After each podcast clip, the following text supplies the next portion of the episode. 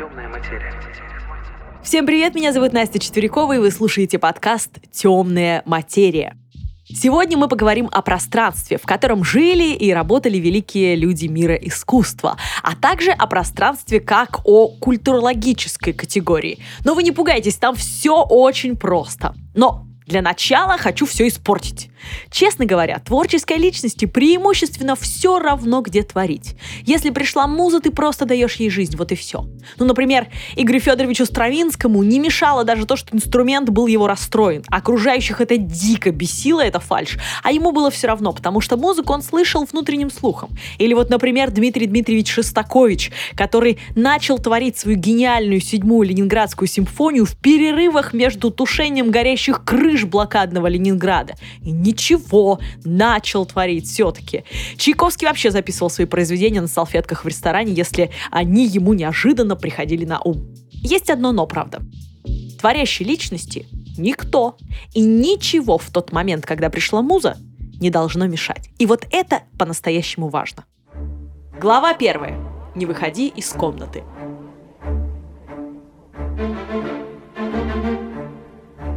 Знаю я композиторов, которые бы не хотели писать музыку в уединении. Жить красиво – да, но работать... Ну вот, допустим, Транжира Вагнер, о котором я вам уже рассказывала, выстроил себе виллу и театр в Байроте на деньги молодого фаната, короля Баварии Людовика II. Особнячок что надо, строгий, но достаточно шикарный. Но самое великое он сочинил не там. Самое великое он сочинил, переезжая с квартиры на квартиру, убегая из города в город от кредиторов. Вилла его это в Байроте называлась Вилла Ванфрид. Это таких два немецких слова «безумие» и «свобода», соединенные вместе. Кстати, на портале этого дома э, была надпись, которая очень смешила окружающих э, и местных жителей. А с немецкого она переводилась так. «Здесь, где мои безумия обрели свободу, пусть это место называется будет Ванфрид». Вот э, всех это забавляло, а Вагнеру нравилось там, на вилле э, Ванфрид, Вагнер написал две из четырех своих опер из цикла «Кольцо Нибелунга». Это «Зигфрид» и «Гибель богов». Да, они обе шикарные. Они обе такие сытые, это правда. Но душераздирающего Тристана и Изольду он написал не там понимаете? Э, кстати, э, король Людовик вот второй, вот этот фанат Вагнера, он, представьте себе, свое пространство, в котором он жил, свой замок оформил героями Вагнера. Вот насколько был фанатичный чувак, да? Мы плакатики в детстве, в юношестве клеили там э, на стены, не знаю, у меня висели X-Files, я помню у него, у этого короля, да, все было оформлено под э, персонажей Вагнера. Замок этот называется Нойшванштайн, и означает это в переводе «новый лебединый замок». Ну, а король-лебедь, понятно, один из персонажей как раз вагнеровских произведений. И там есть, например, зал э, певцов, который э, занимает целиком весь четвертый этаж, э, и он весь украшен героями, персонажами из опер Вагнера. Этот замок, кстати, если у вас получится посетить после коронавируса, после карантина, я прям рекомендую, потому что он шикарный, потрясающий. Он находится недалеко от города Фюссен, это в юго-западной Баварии, но он прям производит впечатление. С него, кстати, рисовали э, Дисней замок э, «Спящий красавец». Но это так, я отошла от темы. Э, давайте продолжим. Или вот, например, Сергей Васильевич Рахманинов, чью музыку я очень люблю.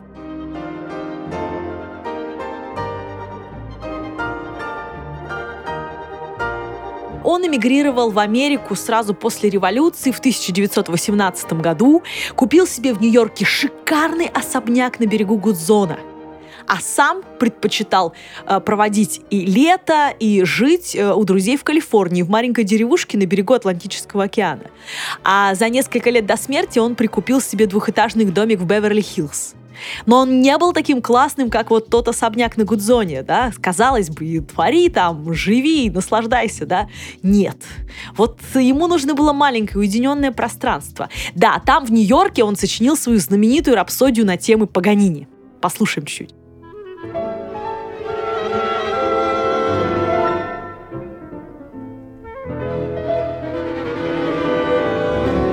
Это замечательная, гениальная музыка, одна из знаменитейших э, вообще э, музыкальных тем. Но все свои три знаменитых фортепианных концерта были написаны им в квартире на Большой Ордынке. Ну или в селе Ивановка, э, где тоже была у него, кстати, неплохая усадьба. И сейчас там музей находится.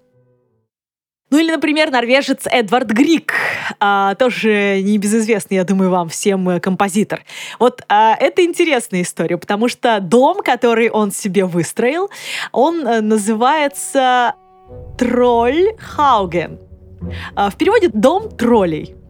И, конечно, достаточно вспомнить его знаменитые произведения в пещере горного короля из Пергюнта, да, и вот вы понимаете про холм троллей, почему он назвал так свою усадьбу и так далее, да, вот эти сказочные образы, они витают повсюду. Но вообще в Норвегии считается, что э, у них такой, как в синтеизме, что в каждом э, э камне, в каждом дереве живут тролли, вот эти вот эти духи леса. И эта усадьба расположена всего в пяти километрах от города Берген, на берегу озера Нордос. И это, конечно, очень живописное и красивое место. А, здесь бы я вспомнила утро из того же Пергюнта, потому что вот э, когда ты бываешь в каких-то живописных местах, не знаю, как у вас, у меня в голове звучит вот это та да да да да да да да да да да да да да да да да да да да Так вот, три этажа Архитектура его троюродного брата э, Шакома Булемсе. Он э, был архитектором, очень даже неплохо, красиво все построено. Но Опять же, свои самые знаменитые произведения он писал не в этом особняке, не в холме троллей, а он писал в маленьком садовом домике неподалеку. Причем сам композитор называл этот домик хижиной композитора. А на своем доме он вешал флаг, и э, так гости или подъезжавшие к дому знали, что в этот момент они могут застать композитора именно в Трольхаугене, а не вот в этом э, домике за работой, да, то есть он обозначал таким образом, что он сейчас вот дома, можете зайти. Ну или, например, господин Густав Малер, великий симфонист.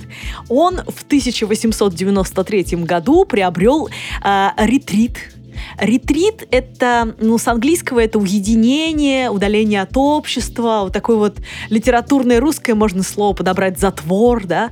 А, и вот он купил такой ретрит в Штайнбахе на берегу озера Атерзее. Э, это Верхняя Австрия.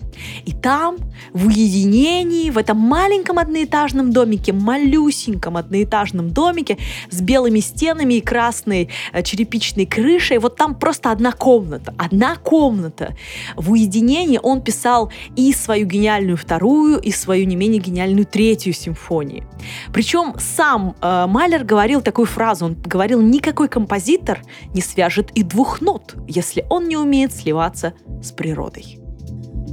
Мне очень нравится история, которую эм, сам Малер где-то там э, записал, и она сохранилась, о том, что однажды, когда он работал там над симфоническим произведением, полная тишина, никого нет, он сливается с природой, да, творит, и тут в э, дом влетает птица, у Малера и так, в принципе, было слабое сердце. Тут он э, написал о том, что у него чуть сердечный приступ не случился, чуть Кондратий его не схватил, потому что слияние с природой не вышло. Он из этой птицы, у него реально был стресс очень большой. Вот, э, такая вот забавная история. Но э, это еще не все. Я вспомнила, точнее, это мой муж вспомнил, представьте, как круто. Мы были с ним в Поленово э, прошлым летом, кстати, опять же, как только спадет эта вся э, дичь с изоляцией, я всем рекомендую съездить в Поленово. Это недалеко от Москвы, э, и вот уж куда ехать стоит, так это туда, потому что ну там потрясающее, конечно, местечко. Так вот, э, там в Поленово в 30-е годы все эти здания э, Поленовской усадьбы были экспроприированы, и там э, какое-то время даже был ну, что-то вроде дома отдыха для работников Большого театра. И среди домов, там есть шикарные такие дома, да, несколько этажей, есть э, там его э, потрясающие с огромными окнами, например, такая рабочая зона, ну, да, для, для художника. А есть банька, маленькая банька. Такая она просто деревянная, она так хорошо сложена, она стоит в углублении. И э, ну вот, вот как, вот она такая малюсенькая, вот небольшая. И вот представьте себе, что в этой баньке было создано. Вы никогда не догадаетесь. Никогда не догадаетесь. В этой баньке в 30-х годах работал Сергей Сергеевич Прокофьев. Он вообще терпеть не мог, когда ему мешали, из своих мелких сыновей а, жена вспоминала, что он мог поставить, например, в мусорное ведро с бумагами, а, просто что не мешайся так и, да, и дальше работать. Вот, вот настолько у него было это. Так вот, Сергей Сергеевич Прокофьев в этой баньке написал в усадьбе Поленовых, да, свой знаменитый танец рыцарей и свой знаменитый балет «Ромео и Джульетта», который мы сегодня так любим, в баньке Поленова.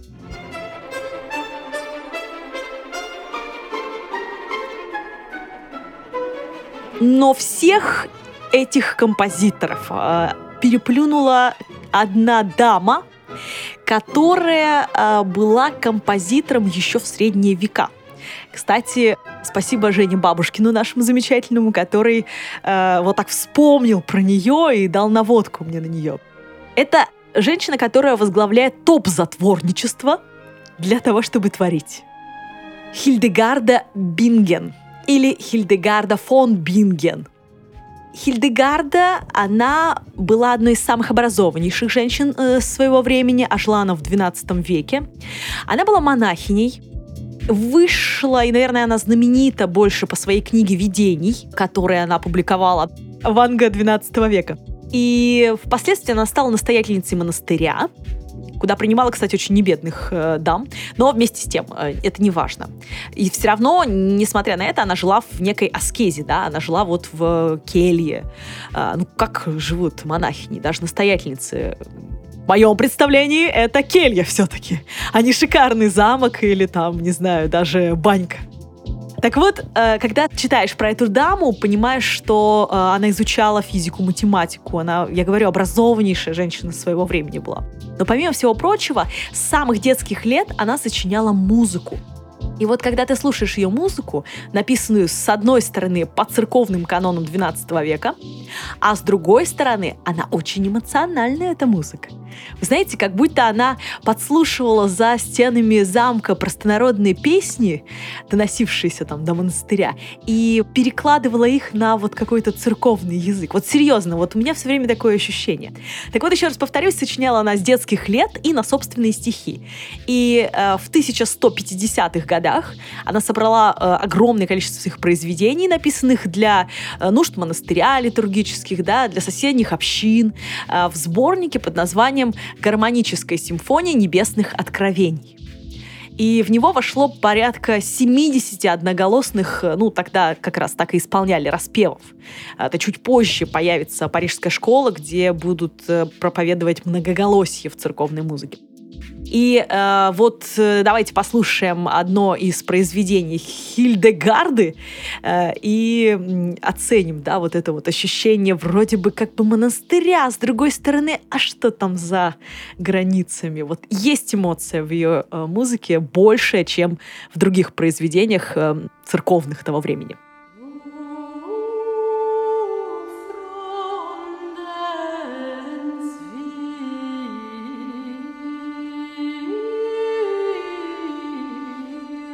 Кстати, в 2009 году, если вас заинтересует личность этой э, потрясающей женщины, э, Маргарет фон Тротта э, сняла фильм художественный. Он называется «Видение из жизни Хильдегарды фон Бинген».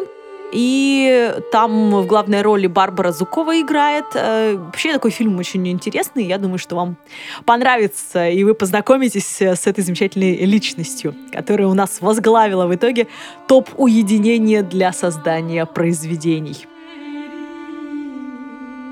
Глава вторая. Как использовать пространство? Вот пугало вас культурологическим подходом, ничего страшного в этом нет. Объясню это все очень просто, как всегда. Так вот, у каждого художника в произведениях есть свое пространство. У Босха, например, это сакральное пространство, потустороннее, да. Пространство Тулус-Латрека — это публичные дома и кабаре. Пространство картин бабушки Мозес — это вид из окна собственного дома в Хьюзик Фоллс, где она жила, а, и где, кстати, в 1938 году Нью-Йорк нью-йоркский коллекционер случайно в э, окне аптеки заметил выставленный рисунок этой Анны Мозес и э, прославил ее на весь мир.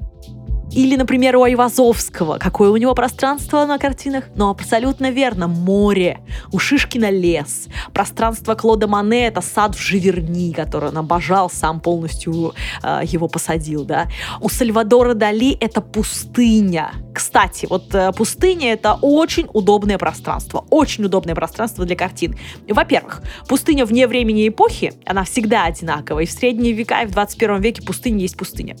И к тому же все безумные образы Сальвадора Дали какими бы чокнутыми они ни казались, они органично помещаются вот в этом пустом пространстве, в пространстве в пустыне. Мы можем туда посадить Вермеера, рисующего кого-то, длинноногих слонов, костыли, горящих жирафов и многое другое. Все это будет смотреться очень даже интересно.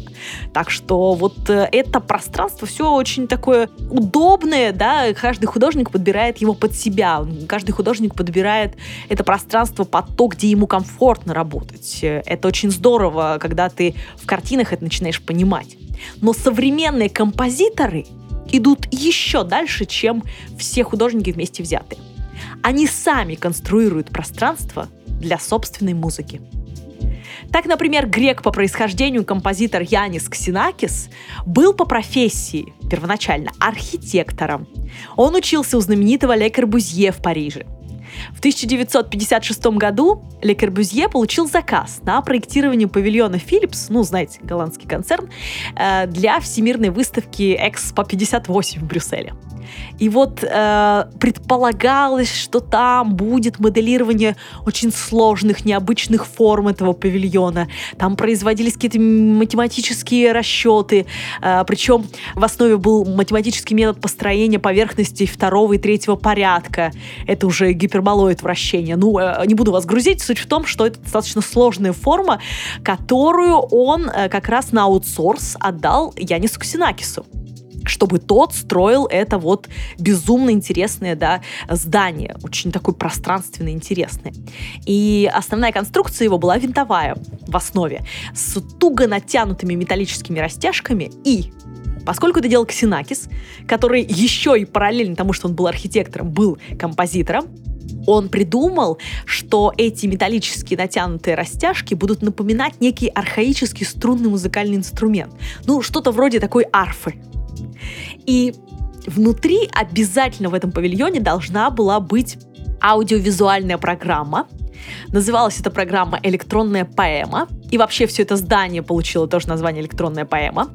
И э, «Электронная поэма» была таким ну, коллективным творчеством, потому что аудиоряд поэмы был создан и записан и самим Ксенакисом, и еще одним интересным композитором Эдгаром Варезом зрители, которые приходили в этот павильон, они размещались в павильоне под звуки трехминутной вот этой вот электронной композиции Ксенакиса, концерт PH.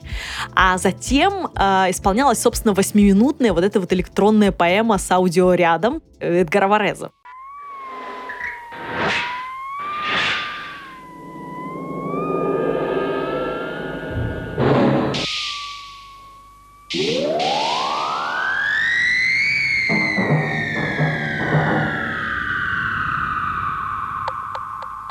Это помещение было абсолютно необычное.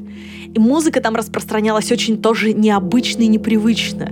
Павильон, созданный э, Ксенакисом, это было абсолютно новаторское, не имеющее прецедентов в мире и в строительстве вот целое направление построения архитектуры вокруг музыки. Это очень здорово. И хоть автором павильона Филипс э, до сих пор считается Ле Корбюзье, ну, поскольку проект павильон создавался в рамках его мастерской, но мы-то с вами знаем, да, что это делалось э, еще и композиторами, еще и вот личностями, которые чувствуют, а как это сделать, чтобы это все звучало. Вот это вот звучащее здание получилось. Давайте что-нибудь послушаем. Из э, Ксенакиса предлагаю послушать действие вероятностей для оркестра 55-56 года.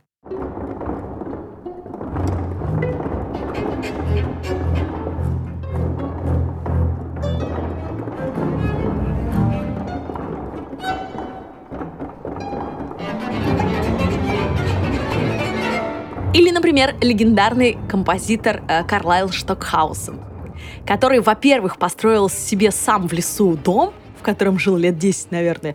И он очень необычный был формы, он был сделан из стеклянных шестигранников, и ни одна из комнат была не похожа на другую, потому что все они были абсолютно неправильной формы. Этот дом состоит из отражающих углов, в нем много солнца и солнечных лучей, которые отражаются.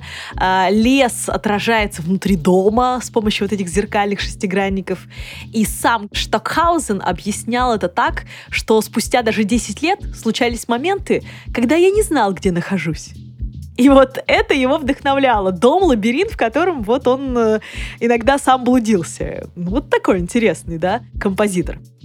Так вот, э, когда его пригласили исполнить произведение на Всемирной выставке в Осаке в 1970 году, а он решил, что э, для того, чтобы сделать это круто, необходимо спроектировать под его музыкальное произведение помещение – то есть он придумал, как свою музыку, в каком помещении это должно исполняться. Ни одного помещения подходящего в Осаке на тот момент не было. И вот представьте себе, э, немцы строят в Осаке, в Японии, собственный павильон под музыку э, Штокхаусена. И получилось это по предложению самого Штокхаусена. Это был такой сферический концертный зал очень интересной формы. И вот послушайте, что он сам говорит.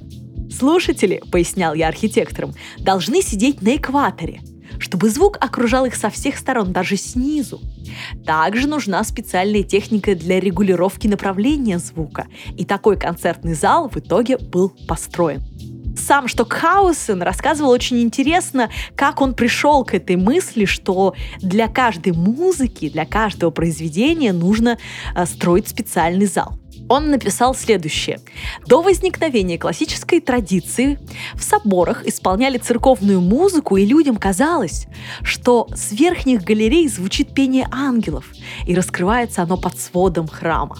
Звук создавал ощущение, как будто ты на небесах. Такое возможно было только с медленной музыкой того времени. Музыка приближала тебя к краю во время молитвы. Затем рай опускался все ближе к земле, пока ты, наконец, не видел самих музыкантов. Вслед за возрождением греческой драмы при дворе Медичи, это уже возрождение э, эпоха, классическую музыку стали исполнять в небольших комнатах на 40-50 человек. Потом, рассказывает Штокхаузен, появились сначала музыкальные залы для среднего класса, а в конце концов концертные залы, которые в наши дни могут вмещать до 2000 человек. Тем не менее, до сих пор, пишет он, возмущаясь, преобладает монофоническое восприятие музыки. Едва ли можно добиться полифонии, да, многозвучия, попытавшись разнести отдельные направления звука в рамках единого монофонического целого. А, проще говоря, а, для того, чтобы люди воспринимали в современном мире музыку с разных сторон и объемно, да, и чтобы она проникала в нас со всех сторон, недостаточно сцены и оркестровой ямы. Необходимо сделать новое пространство. И, кстати, а, в Осаке он еще ко всему прочему, к э, вот этой вот сфере и так далее, с размещением музыкантов абсолютно в разных местах зала, он еще и сделал в зале звездное небо с динамиками-кометами такими, установленными вокруг платформы для посетителей. Это, конечно, было очень фьючер, это было такое прям будущее, я думаю, музыкальное. И помимо всего прочего, что Хаузен известен тем, что он ввел понятие пространственной музыки. Он говорил, я верю, что однажды музыка будет определять архитектуру. А не как-то было вплоть до настоящего времени, когда ты вынужден писать музыку для тех залов, которые строят архитекторы не музыканты, а архитекторы. Сейчас архитектура для концертных залов – дело музыкантов, понимаете, да? А, мы с вами послушаем отрывок из его пространственного произведения «Семь дней недели». Это цикл из семи опер. Что там Вагнер с его четырьмя, да, операми в цикле? Подумаешь, семь опер писал, знаете, сколько их э, Штокхаузен? Он писал их 25 лет. 25 лет писал произведение. А, оперы у него а, начал он писать в 1978 году, а, начал с четверга. То есть оперы так и называются. Четверг, суббота, понедельник, а, вторник, пятница, среда и потом воскресенье. Воскресенье он уже закончил в 2003 году только писать. Не торопился парень вообще, это не важно, да? Время не важно, важно пространство, в котором будет это все исполняться.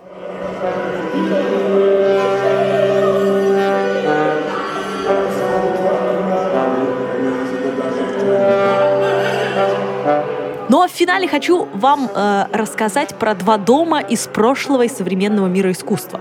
И знаете, хочу, чтобы мы с вами их сравнили. Отличается ли чем-то это пространство или не отличается ничем?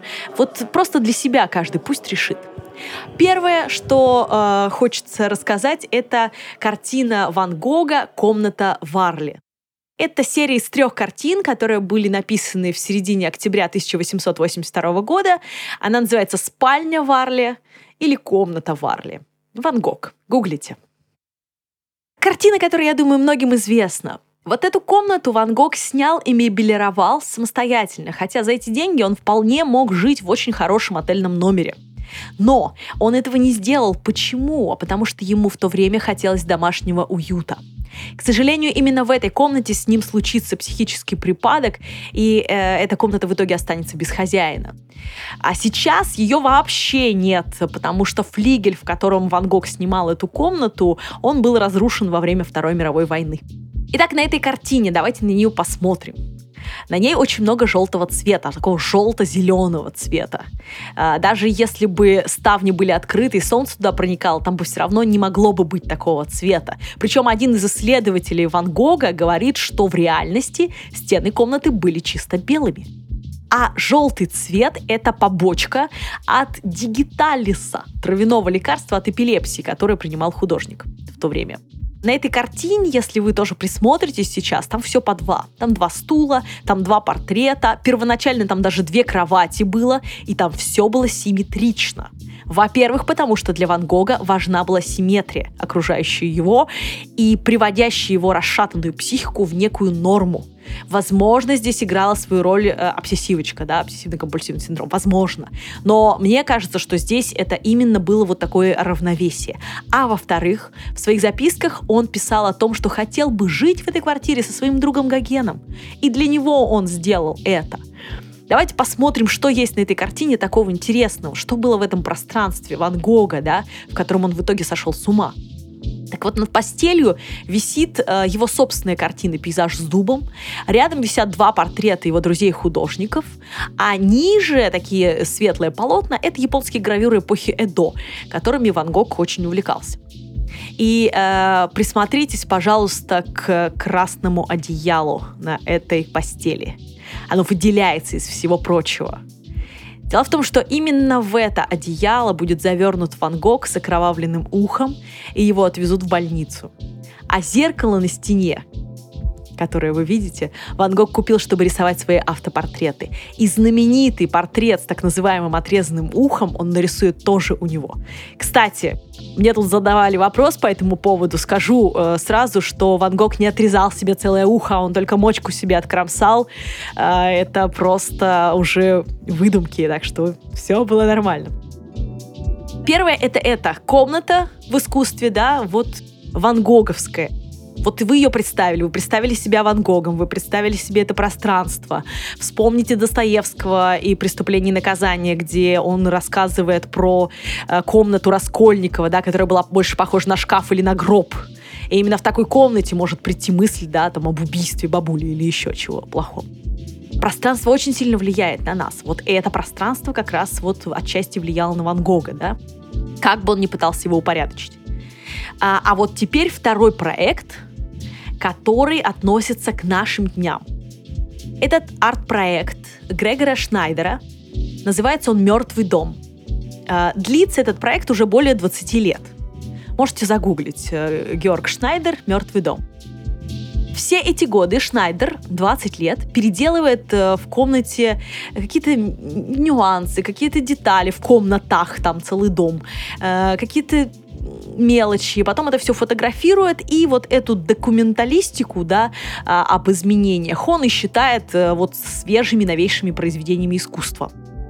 Так вот, этот дом номер 12, находится он в городе а, Райтде на Унтершейденерштрассе. Плохо у меня с немецким языком, но вот э, думаю, что можно, в принципе, найти. Этот дом всегда принадлежал семье художника, и он сдавался. Но вот как-то получилось, что э, желающих снять его не нашлось однажды, и дом начал ветшать. И э, тогда э, его просто отдали вот в распоряжение художнику. И в 1985 году э, он начал с ремонта. Он сначала отремонтировал, собирался там сам жить, а потом он перешел к настоящему творчеству. Он понял, что этот дом может стать его произведением искусства. И на протяжении всех последующих лет он нерасторжимо связан с этим домом. Дом станет главным действующим лицом его проекта. И все эти годы Шнайдер будет переделывать в доме все время что-то, встраивая внутрь каких-то несуществующих стен, э, стены, врезая новые окна, прокладывая какие-то вот звуконепроницаемые слои, замуровывая другие стены, в них какие-то различные предметы он замуровывал, э, настилал полы, менял освещение.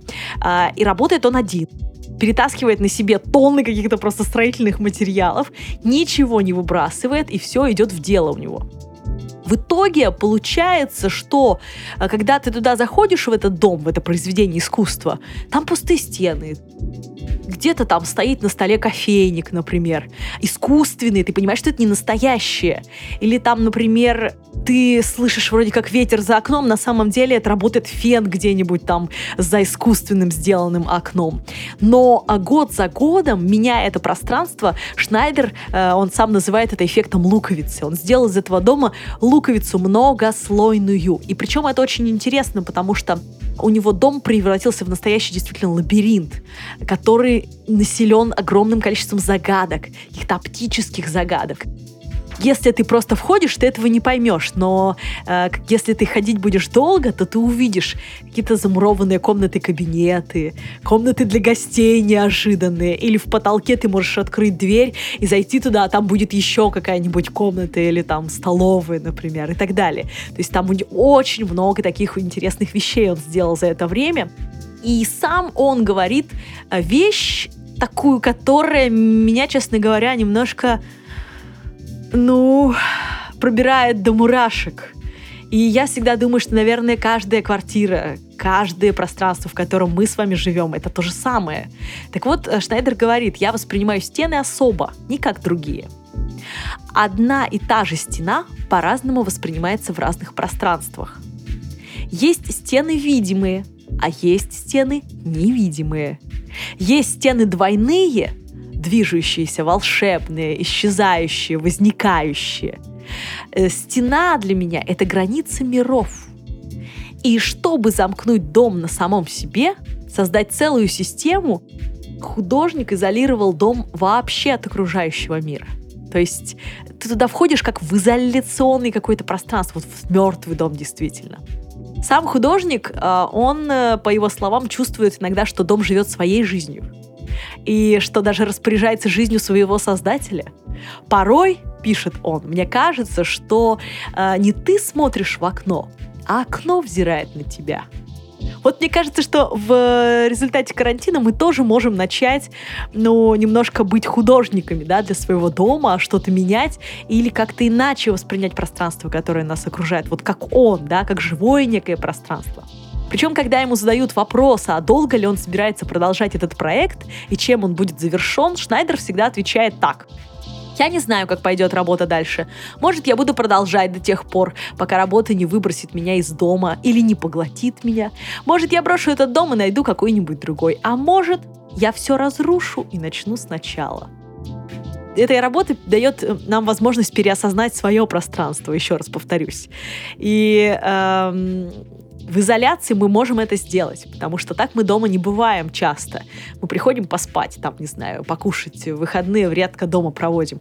А вот а вот попробуйте, а вот попробуйте пространство свои изменить. Может быть, какую-то стену пристроить или еще что-то сделать. Необычное что-то сделать. Поиграть своим, со своим домом. Прислушаться к нему. Может быть, вам совсем другие идеи придут в голову. Это же так интересно. И в конце я бы хотела задать э, вам всем вопрос, на который вы можете по возможности ответить в комментариях к этому подкасту. Предлагаю всем задуматься, вот что, если бы не обстоятельства э, или еще какие-то штуки, э, вот чтобы вы выбрали пространством для жизни – А океаны и море тоже считаются. Это тоже обстоятельство, что мы не можем там жить и дышать просто. Это... Или там космос со своей гравитацией. Это всего лишь обстоятельства. Откиньте это все. Вот какое пространство для жизни и творчества выбрали бы вы? Предлагаю задуматься над этими и другими вопросами. И желаю вам всем э, домашнего, но хорошего, здорового настроения. Присоединяйтесь к подкасту «Темная материя». До встречи. Пока.